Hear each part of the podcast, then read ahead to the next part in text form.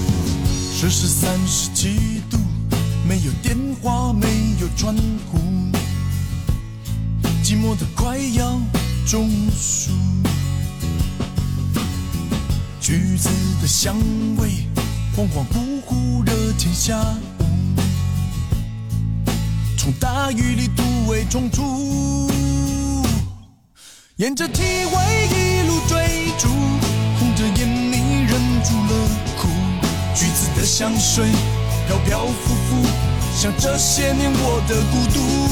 橘子香水受你的苦，穿破了天，埋进了土，真心被辜负，还说不出，在空气中蠢蠢欲哭。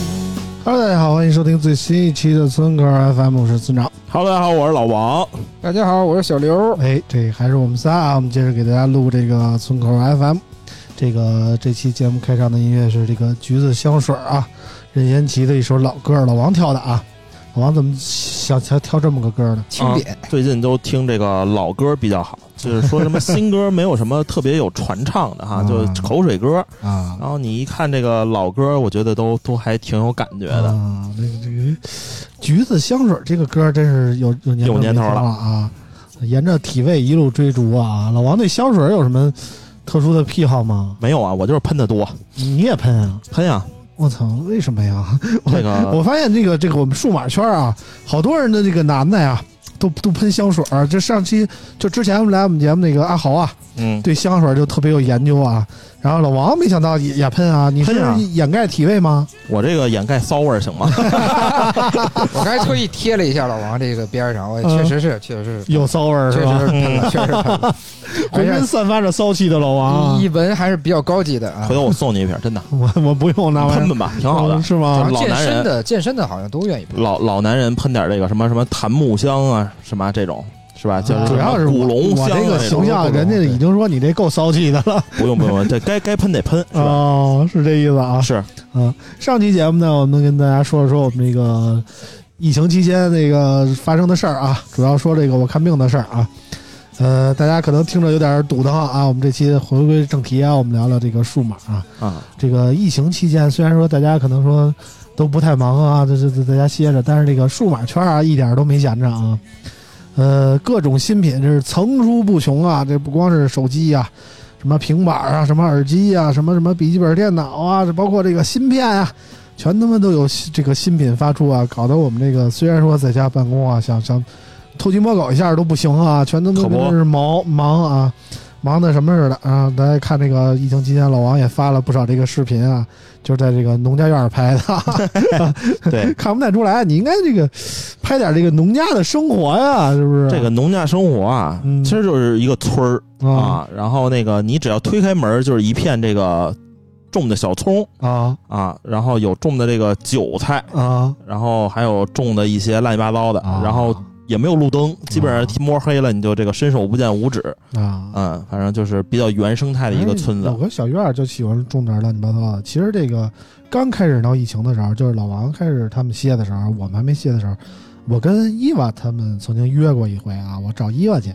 伊娃大家都知道，在那个大兴那边租了一个小别墅啊，二层小楼，然后有那么个小院儿啊。我跟那个满洲他们一家子一块儿去的，就是看伊娃在那儿种过好多什么韭菜苗啊，什么香菜啊、什么这那的。说这个基本上啊，这个吃个饺子就就就不用不用不用自己再出去买菜码了啊，直接就自己家这种的就就包了啊，就是这么个感觉啊，挺好。我觉得这个农家生活就是有一种这个我们城里人莫名其妙的向往啊，老老想着去这个嗯，种块地什么的啊。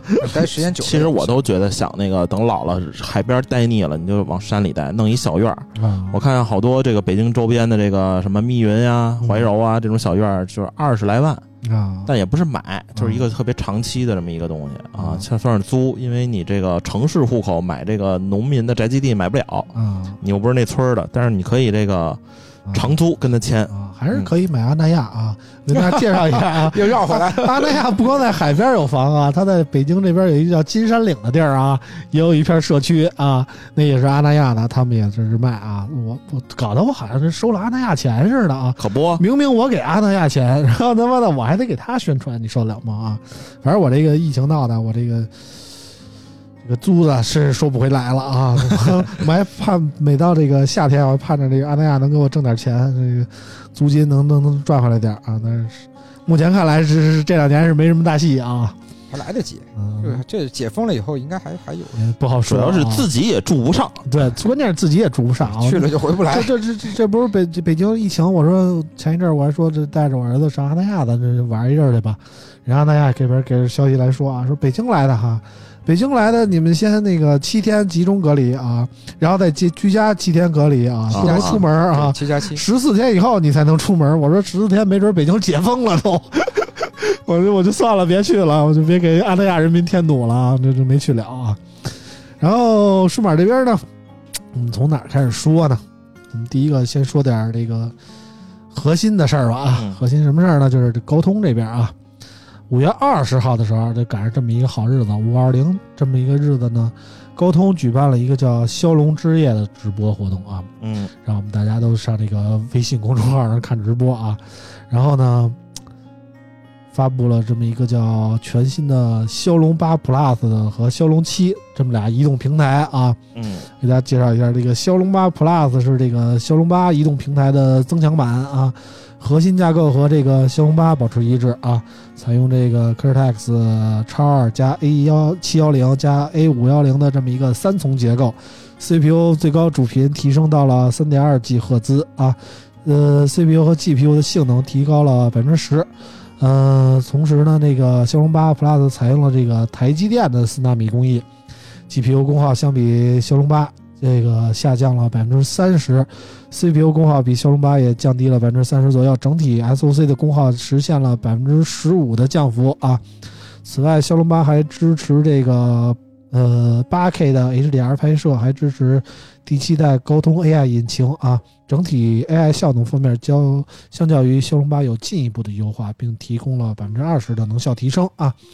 同时登场的这个骁龙七呢，核心架构包括一个 2.4G 赫兹的 A 7 1 0大核，三个 2.36G 赫兹的 A 7 1 0大核，以及四个 1.8G 赫兹的 A 5 1 0小核，采用同样是三星四纳米的工艺制成。然后相对于骁龙七七八 G 呢，提升了百分之二十左右，也支持了一些全新的特性啊。基本上就是这么个芯片啊。反正老王关注这个全新一代的骁龙八 Plus 了吗？大概看了一下啊啊，大概看了一下啊。其实大家比较关心的就是说这个，说三星之前代工的不行，我操，垃圾，嗯是吧？嗯发热。嗯然后这次换台积电了，我到时候看看，就是如果真就差那么一两度，我就看看这些 KOL 到底还吹还是该骂 啊，是吧？嗯，这个天天喊着这个台积电，台积电是吧？这次给你上了台积电，到时候嗯你该怎么说呢？嗯是吧？我觉得这个表现啊，性能表现上来说，其实不会有太多的这个表现，因为你没有什么应用，哎，基？本上你说要鸡巴玩个原神啊，这这他妈烂的不行了。嗯嗯，然后害得我还这个买了个原神的号，是吧？给测试。嗯，基本上这个大家号儿，你测试你就自己建个号儿就完了，号？你前面跑的太多了，是吧？有的场景你得跑出那个什么类似新手村的那么一个逼玩意儿嗯。啊，就买了一个测试账号，嗯。然后那个性能提升，他说有一个百分之十五的一个功耗降幅，这个其实可以这个看一下啊，嗯。因为都是四纳米，但是好多人说这个三星的这个四纳米不如这个台积电的啊，有可能，但是真正在我们使起来，我觉得真没太多变化啊。其实这个说到这个全新一代的骁龙八 Plus 啊，我们还是得从这个八阵一开始说起。嗯八阵一给人留下了一个火龙的印象。呃，为什么是这么个情况呢？其实就是怎么说呢？呃，八阵一和之前一代的呃八六五相比啊，八八，八八八相比啊，虽然性能有所提升，但是它的功耗同样也提升了。嗯性能提升了，就是说八阵一的大核相比八六五性能提升了百分之二十二，但是功耗提升了百分之三十五。啊，就是总的来说，其实是一个开倒车的事儿。就是说，你性能的提升没有功耗的提升大，反而说让这个呃这个温度啊它嗯不可控了。然后经常会出现这个功耗强的情况，然后温度强的情况，导致你一个性能发挥不出来，反而是受制于一个温度的情况，呃，你个性能反而不如八六五这种感觉，嗯，啊，再加上这个各路 KOL 这推波助澜啊，就是八阵一就留下了一个这么一个功耗高、续航差，再加上这个温度奇高的这么一个消费者的印象。嗯。啊然后呢，然后各家的这个智能手机厂商就纷纷就说，我这个八阵一调的好，我是这个驯龙高手，嗯这那的，就是进一步限制手机的这个功耗，然后再加上这个散热做得好一点啊，反过来就进一步加深了这个消费者对于八阵一这个火龙的认知。然后呢，普遍来说的观点认为，这个锅呀，八阵一发热发热的锅是应该由三星来背的。说这个三星虽然说是这个四纳米的工艺啊，但是它其实是从它的那个七纳米的这个工艺改进的。嗯改进到五纳米，再进而改进到四纳米，但是总体来说还是这个原本的那个工艺的一个进进进进化的这么一个过程。总的来说还是没有学太大的变化，所以说三星的这个四纳米的工艺啊，还是有各种各样的问题。然后改用了台积电以后呢，台积电是有一个自己的专门的是叫什么 N 四的工艺。这两种虽然说和三星的那个都是四纳米的工艺呢，但是台积电的这个 N 四的工艺是从五纳米的工艺改进而来的，而三星是从那个七纳米的工艺改进而来的。所以呢，总的来说，呃，台积电的这个四纳米工艺比三星的四纳米工艺要更高一些，更领先一点。嗯总的来说，说领先了至少有一代的水平。所以呢，呃，这个八 Plus 呢，骁龙八 Plus 改用台积电以后，可以在功耗上有比较大的期待。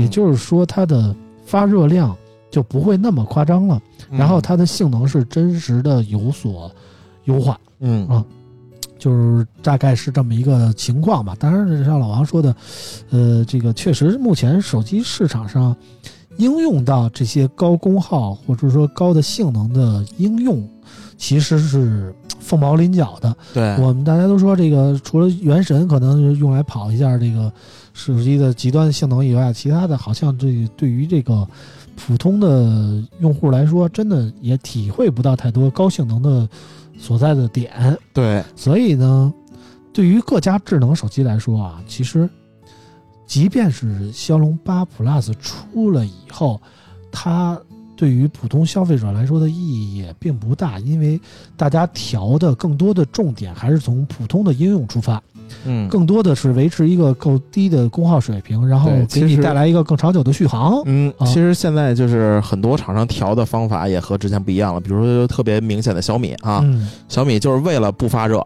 嗯。比如说像那个十二 Pro、十二系列，还有嗯。Mix 系列，嗯。它就是说只要温度到了三十八，嗯它就降频，就降画质，嗯。它是为了保温度，嗯。是吧？这个大家你说又又又又又又不想要降频，是吧？又想要画质，嗯。又又不想要烫，那你买黑鲨去，是吧？你不能又让牛干活，又不让牛吃草，嗯。我觉得这肯定是这个这个那个有取舍的，嗯。嗯，反正这个八八阵一应该是没有给个高通带来一个好的口碑。嗯，就很多人说，这个相对于苹果来说，这个安卓这边的处理器可能还都差点意思啊。，对，反正这个其中跟 KOL 有这个不可嗯，这个是吧？嗯。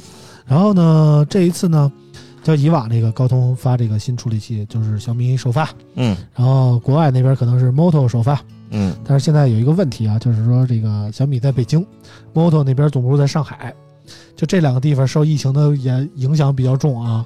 这次的首发会是谁呢？从我了解到的情况下，很可能是这次被 LG 给来拿下啊、哦 LG 来拿下这个骁龙八 Plus 这么一个处理器的首发这机型啊。大家从可能看了那个其他的媒体爆出的这个上手的体验啊，嗯他们拿到的体验机也都是这个 LG 带来的这个这个啊，对，，工程机、测试机，其实其实这个事儿也可以理解，为什么这么说？就是我们回顾一下啊，这个八阵一这代产品，我们发现这个黑鲨呀和红魔呀都出了、嗯 l LG 没出对，啊。从我得到的消息来看，可能是 LG 对于这一代八阵一的功耗发热不满意，嗯，他觉得作为一台电竞手机，这样的发热是无法接受的。嗯，所以他们索性就跳过了这代产品，直接等那个下一代的处理器啊。嗯。嗯，反正总觉得我的消息是这样。有点晚。其实你看，就是今年的这个八点一 Plus，其实是已经稍晚于去年了嗯啊。比如说那八八 Plus 嗯是晚了一些，但是你看啊，等到年底的时候，嗯，这现在已经六月份了，嗯，年底的时候就十二月份，基本上这个下一代的什么九阵一就要来了、嗯。啊。但是你这个手机基本上七月份开售，嗯，但是也不好说按照原来的我们这个高通发布新处理器的节奏啊，基本上是一年两代，嗯。就是说年底的时候发布最新一代的处理器，然后到嗯年终的时候呢，发布这个升级版的产品啊，大概是这么个节奏。但是呢，呃，骁龙八阵一已经是台积电目前四纳米工艺的极限了，就是嗯八八对八八 Plus 那这对这这这你在那个什么就只能从架构对上来了，这个当然，那个台这个媒体关于这个台积电三纳米工艺的也有报道，但是从目前流出的消息来看啊，就说三纳米台积电产还的一旦成熟，它头两年的量，就是也不能说头两年吧，初期的量吧，嗯。初期的量基本上都会被苹果吃了，啊，就是轮不到高通这儿。所以呢，相对来说，八 Plus 这代处理器可能会有一个相对长的。生命周期。哎对，嗯，在考虑到这个，相对于八阵一来说，它的发热可能控制的更好，它的性能也会有所提升，嗯。而且相对于现在炒的比较热的这一些天玑九千这样的产品来说，八 Plus 也没有什么劣势，所以来说，我觉得如果考虑说处理器方面的因素的话，呃，八 Plus 的相对来说的这些机型确实是有一段相对长的生命周期，可以考虑入一下。而且不得不说，这个高通确实有号召力啊。嗯，这个骁龙之夜这个完事儿之后，嗯啊，各大厂商就开始发微博，是吧？哎我们也是首批，首发啊，我们首发，我们首批，我们也要用这个八 Plus 了啊。嗯然后小米一开始说是首发啊，嗯后来我感觉够呛。嗯。这个 LG 的朋友还问我这个小米十二 Ultra 啥时候发，操，怕撞车啊。嗯，而那个，反正比较期待这个小米十二 Ultra 啊，嗯这个看看这个拍照，听说又特别牛逼，再说又和这个徕卡嗯，整上了啊哎。说到徕卡呢，我们就说说华为吧，因为从这个从最近得到的消息来看啊，华为和徕卡的合作在今年三月份到期了，到期了啊到，期了，到期了以后呢，谁给钱多就就自然投到谁嘛。大家都知道姆巴佩是一直说要去皇马啊，结果那个大巴黎说了，你你来我留我们这儿，我给你那世界第一年薪。然后呢，那个我们队呢，那个你说教练让谁当就让谁当，你想找谁当队友就当队友啊。然后姆巴一佩一琢磨呀，操那。我踢得好重要还是挣钱多重要？那他妈挣钱多重要啊！我这么一不要脸的球员，对不对啊？姆巴佩就留在了大巴黎啊。徕卡基本上也是这么个情况啊。嗯徕卡说：“我这我我我在华手机这边呢，基本上就靠华为打出来的名声嗯啊。其实对于很多手机玩家来说，呃，贴牌做拍照这方面还真的是从华为和徕卡的合作开始的。然后当大家都觉得华为的手机在拍照方面非常牛逼的情况下，嗯徕卡选择投奔了小米。嗯，哎，其实是这样，一个是这个到期啊，嗯。还有一个就是当这个华为没有和徕卡这个就这这续约关系到期了之后呢，嗯。华为的操作就特别的溜嗯。啊，这不得不说这个华为在营销方面啊确实牛逼。嗯。你比如说你最早你换什么 OA，你和徕卡嗯。联名或者是什么出这玩意儿，你也没有华为现在这个高度高。啊，这这这是一定的啊嗯，这个华为产品力确实是有啊，嗯，然后这个营销能力也确实牛 vivo 找了。个蔡司，就好像怎么着怎么着了，但大家没什么感觉，没有什么感觉，啊。哎，对，这还是华为这个营销点打得非常好。然后嗯。你像这个，其实当这个小米官宣和徕卡这个合作之后呢，然后华为的这个口径就变了，嗯。是吧？叫什么呢？我们是之前是携手徕卡，是吧？这个让自己的影像牛逼。嗯然后现在我们为什么不和徕卡这个合作了呢？嗯因为我们已经足够牛逼了，不需要徕卡了。啊，啊，然后这个现在这个这个 PR 口径啊，嗯这是这是让我们媒体就是写写评，反正我觉得这个嗯确实牛逼啊，华为嗯这你看自己这人家又这个计算光学、计算摄影，反正一顿算计了。嗯啊，算计完了，这个我们不需要了，是吧？我们已经足够牛逼了，我们为什么还要联联名这些什么徕卡、哈苏呢？呢哎，你想想是不是这么回事儿？嗯，所以说这我们是吃剩的给小米了嗯啊，你还当香饽饽就行了啊。啊。反正华为的牛逼点啊，不止在于这个对于徕卡方面的这种宣传啊啊，对于 KOL 的这个也是非常牛逼啊。最近又爆出了一个消息啊，五月十七号，华为推出了针对于 P 五零 Pro 的五 G 通讯壳，也是特别棒啊。是华为官方的吗？好呃像，不是，不是官方的不，是官方的不。是官方的，嗯但是专门是是给 P 五零使的，对你们你知，道吗？我们不说啊，你自己琢磨。啊，就就就像华为之前推出了什么，包括顶桥啊，什么一系列的这这个啊，对，大概一个意思。啊，子公司一样啊，他也不说他是子公司啊，他是说我这个公司跟这跟我没有半毛钱关系啊，但是这手机出来就跟我叫的名儿也一样啊，跟我长得也一样啊啊，，然后就是五 G 的啊，线下问的话，假如这个是华为手机吗？嗯，然后那个店员会告诉你，这个是华为智选，哎，是吧？嗯，反正挺棒的啊。然后这个华为这次这五 G 壳呢也挺有意思，它内嵌一个 eSIM 卡、啊，能够实现这个五 G 基带，实现这个四 G 升为五 G。那相当于这手机有三张卡，它是这样，你的那个 P 五零里边可以插两张卡，对。然后其中一张卡呢跟这个 eSIM 卡绑定。啊，它是这么个操啊作，绑定，你这 eSIM 卡就是相当于你那个主卡的小号。哦啊，你知道吗手表手表捆在了手机后面啊，差不多。是这意思吧。然后它这个呢，呃，苹果皮，呃，它对，哎你这还别说啊，苹果皮就这意思。早年间我们就都听说过这苹果皮，苹果皮是什么东西呢？就是给这个 Apple 的 Touch 啊哎，，Touch，这是给一加加了一个 MP3 壳儿，装了一个打电话。的功能，嗯，其实这个苹果皮早年间我们还好好理解，嗯为什么？就是苹果就觉得我有 iPhone，、嗯我也有 Apple Touch，嗯但是呢，你这个总有一批傻逼用户又穷啊，又想用 iPhone 啊，买不起。然后呢，你用了 iTouch 还老想实现 iPhone 的功能，嗯，但是苹果皮不是苹果官方出的呀，对，对吧？它是真是第三方开动脑筋给自己那个 开动脑 iTouch 啊啊，加上了这么一功能。但是华为这个五 G 手机壳可就不一样了啊，嗯。华为也不说是官方出的，反正是。嗯，反正这个卖七九九是吧？嗯。卖七九九，嗯，七九九六月初开售啊，我觉得贵了，反正麻烦，关键有有点贵还得开一小号去。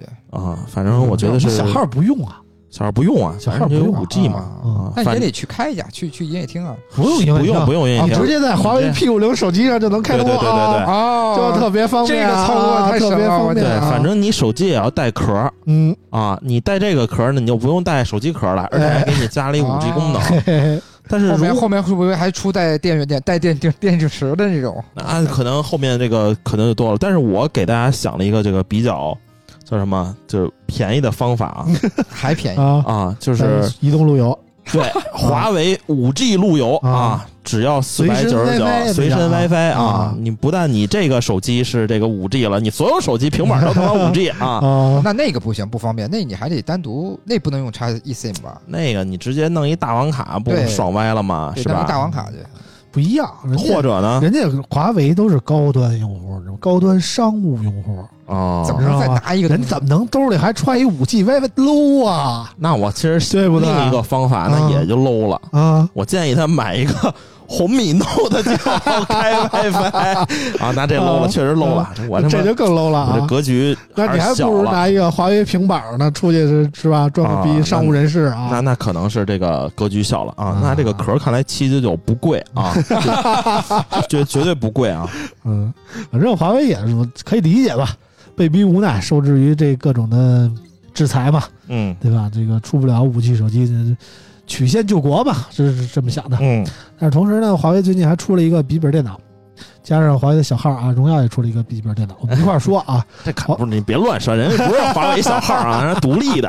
啊你说荣耀老王急了，啊！行行行，先先说华为啊，五月二十三号，华为出了一个叫 MateBook 十六 S 的笔记本电脑，十六寸的，然后有这么一个二 K 分辨率的屏啊，然后好看看啊，采最高采用这个 i 九一二九零零 H 十四核二十线程的处理器，通过了 EVO 认证啊，配备了雷电四接口、全功能的 USB C 以及 HDMI 二点零的接口。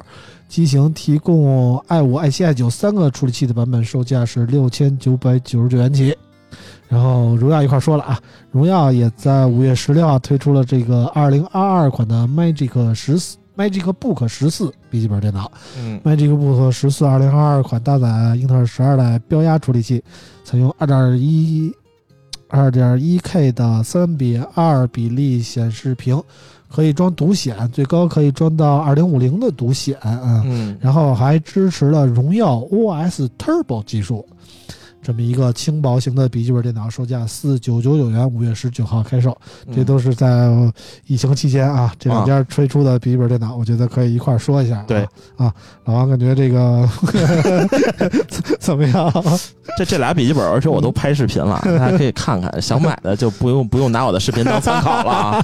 反正荣耀这个本呢，首先就是和之前不一样，就荣耀之前笔记本全他妈雾面屏嗯啊，我就特别不喜欢。嗯然后这次它采用了一个镜面屏，我觉得显示效果还不错。嗯然后很明显啊，这个荣耀这个 Magic Book 十四这个做工要比那个华为十六的那个要好 啊。嗯然后，但是它这个便宜两千块钱呢。对，但是它这个什么 OS Turbo 是彻底给我整懵逼了啊！嗯就是我说这个我那个明哥说了啊，嗯明哥说我们从深度这个解剖了这个 Windows 系统啊，嗯就是人家别的笔记本电脑啊，这可能都是什么优化一下什么。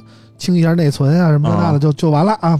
我们是从深度，就是把那个荣耀手机的这个 Turbo 技术拿过来的啊，啊，对是真的从从来没有人这么干过，说说是把这个 Windows 系统给你解剖了啊。对，然后然后那个我说我当时心想，我说这个它这个属于 OS 级的是吧？我说那你这个 系统级别这么高，那你你能有 Windows 的这个权限高吗？嗯是吧？然后还有一个，我说我这个写这个评测呀，我说这个 OS Turbo 我怎么体现一下子呢？嗯他说这个是。呃，拍视频和写这个评测、图文评测，你都无法体现。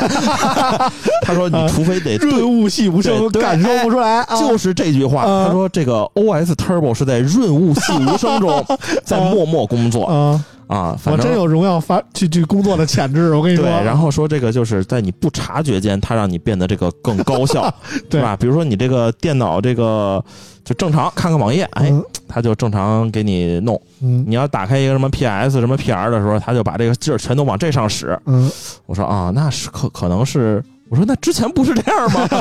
我开一个大程序，这几个盒都开了啊啊。他说这个呃，反正这个体体验不了。然后会后有一个专访非常有意思啊。哎呦呵，你要不提这专访，我都不想聊。然后然后特别你说，你先说。特别逗是什么呢？嗯就是我觉得这次这个赵明啊，就非常那个实在了，嗯就是回答问题就绝对不是那种就是吹牛逼那种。哎呦呵，就有人问是吧？我就有的媒体啊，就他妈臭不要脸，说嗯哇，这个明哥你好，我是哪个哪个媒体的啊？我觉得咱们这个 OS Turbo 技术非常牛逼，特别好。嗯，说那这个我这个 i 五，我买 i 五的版本是不是相当于那个其他的那个嗯品牌的 i 七了？啊，明哥说那个这这个暂时我们达不到跨级别的，我们这个还暂时达不到这个跨一级别的。他说后嗯未来可能有可能啊。嗯我说这他妈媒体也是拍蹄子上了。啊 我他妈那天就是怎么说呢？就疫情期间啊，我们都是通过这个腾讯会议吧，还是 Zoom 呀 Zoom 啊 Zoom 啊，Zoom 这是来这个网上专访啊。因为以前发布会都是结束了以后，把媒媒体拉到一小屋里一块儿啊，就就是问问题，就专访明哥嘛。但是这回呢，就是因为疫情搞的我们都在 Zoom 上，然后呢，Zoom 这个我不知道大家使过没有啊？这一个分屏有九个人的头像能展示，然后呢，当他开始说可以提问了的时候呢，谁想问问题就点那个举手的按键，嗯然后就就就可以，这主那边有一主持人说谁可以问，就把你那个语音开通，你就可以问了。这大概是这么个情况。打一开始我就想问，我就我就举手，我就开始我就开始看，等开始看问问题的时候啊，一共有九个人举手，也就是说第一屏这九个人里有我，我嗯琢磨着这这九个人都问完了，怎么就都都都到我了吧？嗯，啊，然后那那那场专访持持续了一个半小时。对，特别牛逼。我跟你说啊，等到了一个小时以后还没到我，我说他妈怎么总总有人持续的在我后边举手，然后就就叫到了呢？嗯，嗯，就就死活轮不到我。我说都提前安排了。我就怎我就问啊，我就问那个另外一个媒体朋友啊，嗯我们曾经给某个河南的媒体捐过款，跟我特别熟的那么一个媒体朋友啊，我就说这个你能。他说：“他说该轮到他他提问了啊！”我说：“怎么能轮到你呢？你他说人家提前给我问题说说啊 说你你你你跟人说说，我也想问问题，让他叫我一下行不行？他说你把你问题发过来，让他审核一下呗。啊，得正审，对政哦审。啊我说他妈咱都网上专访了，还得审核问题嗯吗？不不不能那个瞎逼问啊！啊可以看到最近我所有的专访我都不问。他说啊王老师您没问题吧？我说啊啊我没问题。这闭闭合性的问题是吧？哎对啊最后把我的问题审过了，然后安排我是当天最后一个专访的啊问的问题。然后呢，我问完问题呢，基本上我那问题还比较正向的，我就说那个。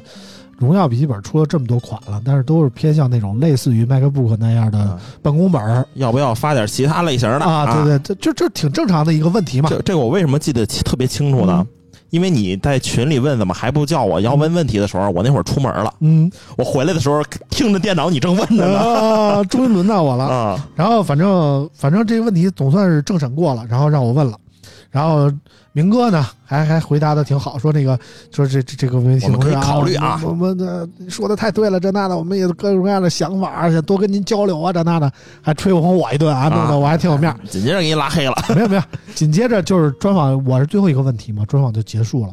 这时候呢，就看这个媒体群里啊，微信群里说，为什么就有一个媒体说，为什么不叫我问问题呢？我举了那么半天手，我心说你肯定没让人政审你的问题啊。然后呢，这时候公关就跳出来了，公关说您有什么问题发给我，我发给那个荣耀的团队，到时候我们来回复您。然后那个媒体也特别耿直，我就要问赵明说说不让我当这这当面问，我就不问了。啊，那这你们回复给我的答案也不是我想要的。我说这么这个在群里你这么说，真是太对主要是你线上问回答的也不是你想要的。啊，这个媒体还是年轻，我觉哎得啊。对这媒体还是年轻，太耿直了啊之前我耿直过就就是受过毒打，所以现在专访我从来不问问题啊，嗯你们问什么是什么啊嗯，你怎么回答我怎么信啊。对，反正媒体这，我觉得从我这么多年从业经验来看啊，这个媒体专访就是一场表演。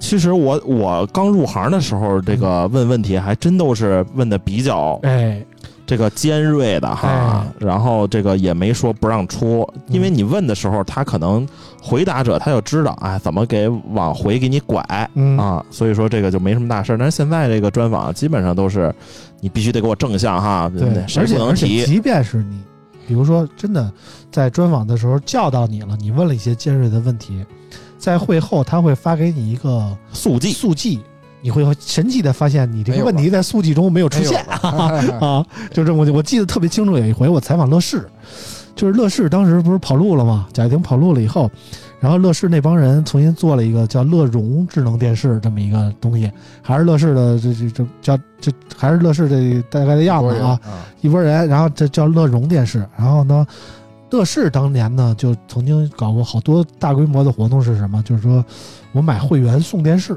比如说我他妈买五年那个乐视电视的会员会员，我送送你一电视啊。然后呢，贾跃亭跑了以后，乐视就不承认这个事儿了。然后乐融电视了以后呢，就是重新搞了一批会员，就是跟原来的会员就不一样了。原来的会员你你比如你到二零二几年也都没用了，就就是什么也看不了，你知道吗？然后呢，有一次专访，我就问那个乐视的人，就是这当时已经叫乐融了嘛，我就说这个原来这个那个买会员送电视的这波人的乐视这个会员，嗯，现在好多都到二零二几年，你那电视都坏了，就别帮着人家问这事儿了。听我说，听我说呀，就这早早早两年的事儿。然后呢，我说这个大家对于这个乐融，对于原来那批老乐视会员，因为毕竟是当初最支持你们的人嘛，有什么这政策的倾斜或者这那的吗？嗯，就说、嗯没有，我们那个这现金流比较紧啊，我们 这他妈也是说实话。我们的那个那还是能多挣一点是一点，我们得还债呀，这那的，反正也说的是实话。然后到会后的那个那个速记啊，我就惊讶的发现啊，我这个问题没有在速记里出现啊，基本上就这么个情况。现在的这个会后的专访越来越像这个一场表演了，我觉对得。对对，就是每个人基本上能叫你提问的人，基本上都是事先安排好的问题。嗯，给你一小纸条，哎，给你发个，要不然发个微信，老师老师您能帮我问一下吗？啊？对对对对，我说帮你问，你你不就是公关公司吗？你直接问啊！啊，嗯我说行行，我帮你问。嗯，基本上就这么个情况。村长这么说不会有影响吗？啊，我们这节目已经无所谓了。啊，对，啊，而不不请就几百块钱的事儿，就是我们也不太在乎。对，反正就是就是小刘做了这么多年会，就没有碰上过这种专访这种特别不配合的。呃，基本上线下的活动都是都是那个托哎准备好的，对，嗯都是托儿啊，都是准备好的。这那个你不能让让那个这个采访的人，甲方爸爸下不来台，哎，对啊，必须得舒服啊。这个啊问题，而且还得就就就，因为毕竟线下的他都要发表啊，都要录视频，都要剪辑，上什么这个公众号什么的，对，对其实有的这个更严格。对，有的领导他那个有一定能力的，比如说像我们采访的一些这个什么产品经理啊，像什么嗯赵明啊这种，嗯他们都是有一定能力的。哎但就是那种他妈的没能力的领导，就是你问的驴唇不对马嘴。比如说你问早上起来吃什么，他跟你说我们这食堂怎么怎么盖的啊，就这种领导是非常的让人傻逼的啊。啊，那个但是目前我还没发现。嗯但这个在数码可能不多，其他的会多，因为他就就就手里就这么多答案，你问什么我都给你套到这些答案上，我不会就着你的问题去对，其实现在就是就不是我们这个行业啊，嗯就是前段时间有一些什么大事儿之类的，哎，对对，大家可以看到他妈的回答的这他妈驴唇不对马 嘴，我操！啊，这他妈的就是你这个回答的答案啊，跟这问题根本不挨着，你知道吗？，就直接念通稿。对深靠，我这是这一靠都不靠。你早上起来吃什么？他说我刚从厕所出来。你说这他妈靠吗？是吧？也这也能算靠上。哎，这这这这这这非常的让人无语啊！嗯，反正就是这么个情况啊。我们说完了华为跟荣耀这点事儿啊，那个十六那本儿，啊，十六是华华为那个是吧？啊那哎你愿意再说说两句吧？这本儿啊，啊首先做工我觉得非常一般啊。啊，它不是可能这个价位它也到不了那个 CNC，它就是冲冲冲压出来的，嗯，它是冲压出来的。嗯，但是你就放桌上使，我觉得还可以，怎么说呢？有个小键盘，我的建议啊，我的建议啊，看看小新。如果大家要买笔记本电脑，嗯，尽量别买这种手机厂商出的啊。小米笔记本我也不推荐啊，虽然我吹小米，但是小米笔记本我是不太推荐啊。对对对，妈老出问题。这个术业还是有专攻啊。您想买手机，您买华为、买小米，您您各取所需。但是您要买笔记本，您觉得嗯不想买苹果的话啊，看看联想，我觉得没什么毛病、啊。对，小新系列我觉得真真还可以啊性价比我。那我那 ThinkPad 换了仨主板了，啊，ThinkPad 哈，ThinkPad 最近他但是我我我比较欠，我买的是那个就那个折叠屏那个，哎呦，哎呦那可贵了。Yoga 呃，Fold。呃 Fold 啊。对嗯。对 Fold，然后不是说今年要出二代嘛，也没出，嗯。我那个就换换主板，每次换，然后他拆开让我看了，特别逗。那个整个你要换电池啊，或者哪儿坏了，整个后面除了屏幕，剩下全换，啊。没法单换某个模块儿。啊然后现在已经已经换了两次主板了，我这已经崩溃了。直接换新吧。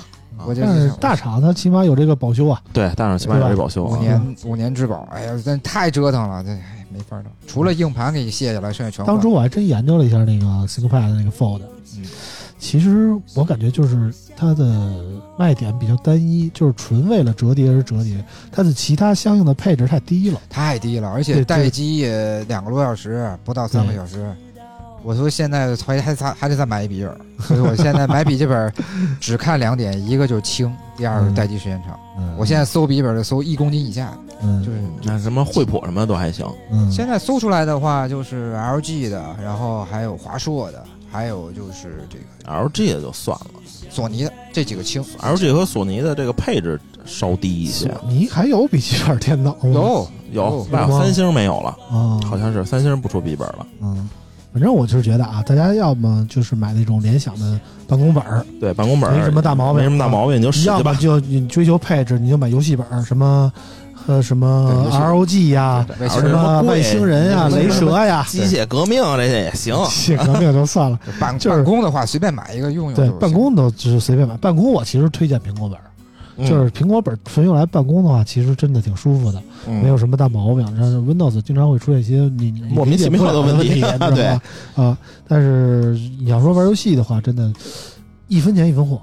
你这嗯，可能说你你用一些什么雷神什么笔记本儿这那的啊，你可能说便宜一点儿，性能非常但是你。会发现它在一些你不太起眼儿的部分，比如说内存呀，它给你用一个 LPDDR 四的，然后什么这那的，这个这是硬盘呀，它给你来一低转速的，什么这那的，它给你减配去，嗯。你看不见的地方，它它它它给你减配，所以我觉得游戏本还是一分钱一分货的，而且好的游戏本确实拿出去有面儿，就就是还是多花点钱能用的时间长一点，我是这么想的啊。嗯，然后差不多了，这期节目时间差不多四十多分钟了啊，我们接着再给大家录一期关于手机的啊。哎对。这期节目我们主要说了说这个高通的处理器再加上那个华为荣耀那些事儿啊我们就到这儿了啊。然后下一期节目我们给大家马上六幺八了嘛嗯。那加上新出了这一波手机我们跟大家好好聊聊手机啊。嗯。今天就就就先到这儿啊我们下期节目再见 拜拜。拜拜拜拜。漫长的路寂寞的夜在心里面哭泣的眼你明